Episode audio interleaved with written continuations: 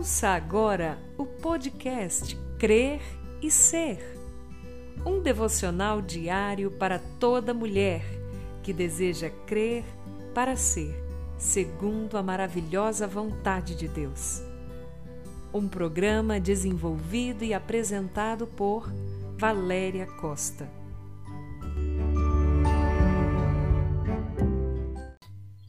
Bom dia, na graça e na paz que vem somente do nosso Senhor e Salvador Jesus Cristo. Que coisa maravilhosa, minha querida, é poder estar com você em mais esse dia. Esse é o seu devocional diário Crer e Ser, e eu sou Valéria Costa. O povo que andava em trevas viu uma grande luz e resplandeceu a luz sobre os que habitavam na terra da sombra da morte. Isaías capítulo 9, versículo 2. A luz do mundo. Pergunte para uma criança a diferença entre a luz acesa e a luz apagada no meio da noite. Aqui em casa, nós temos esse caso. Nossas filhas não gostam do escuro e, por isso, Noite após noite, uma luz no quarto precisa permanecer acesa para que elas possam dormir. A escuridão, de fato, causa medo e pavor a muitas crianças e até mesmo a adultos, dependendo da situação. O fato de olhar e nada enxergar pode realmente levar uma pessoa a imaginar o que mora ali em meio àquele breu, não é verdade? É por isso que fica tão fácil olhar para a palavra de Deus aqui, em um dos textos proféticos mais emblemáticos do profeta Isaías, e entender quando ele diz: Uma grande luz resplandeceu para os que habitavam na terra da sombra da morte.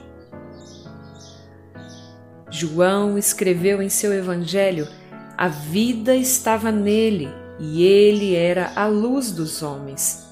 A luz resplandece nas trevas e as trevas não prevaleceram contra ela. João 1:45. Estamos na semana do Natal.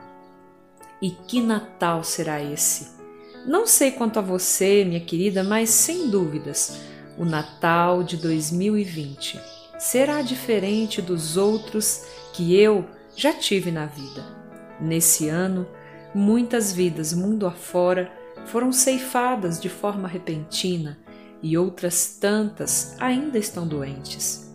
Amada, nós temos vivido um tempo de quarto escuro aos olhos de uma criança que teme, não é verdade?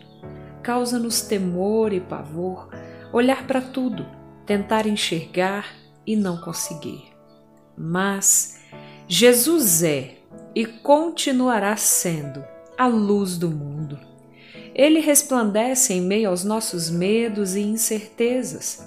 E ainda que estejamos andando no vale da sombra da morte, não temeremos mal algum, pois Ele está conosco. Em todo tempo, precisamos trazer à nossa memória e declarar que, em Cristo, nós somos a geração eleita, o sacerdócio real, a nação santa, o povo adquirido, para anunciarmos as virtudes daquele que nos chamou das trevas para a sua maravilhosa luz. 1 Pedro 2,9 Que o Senhor Jesus seja para você o que ele nunca deixou de ser para todo aquele que crê, uma grande e maravilhosa luz. Pois ele nos tirou do domínio das trevas e nos transportou para o reino do Filho do seu amor. Colossenses 1, 3. Que o Senhor abençoe o seu dia, minha querida. Guarde essa palavra no seu coração, medite sobre ela e a viva, a pratique na sua vida, porque Jesus, Ele é a nossa luz. Fique aqui com o meu grande e forte abraço no seu coração.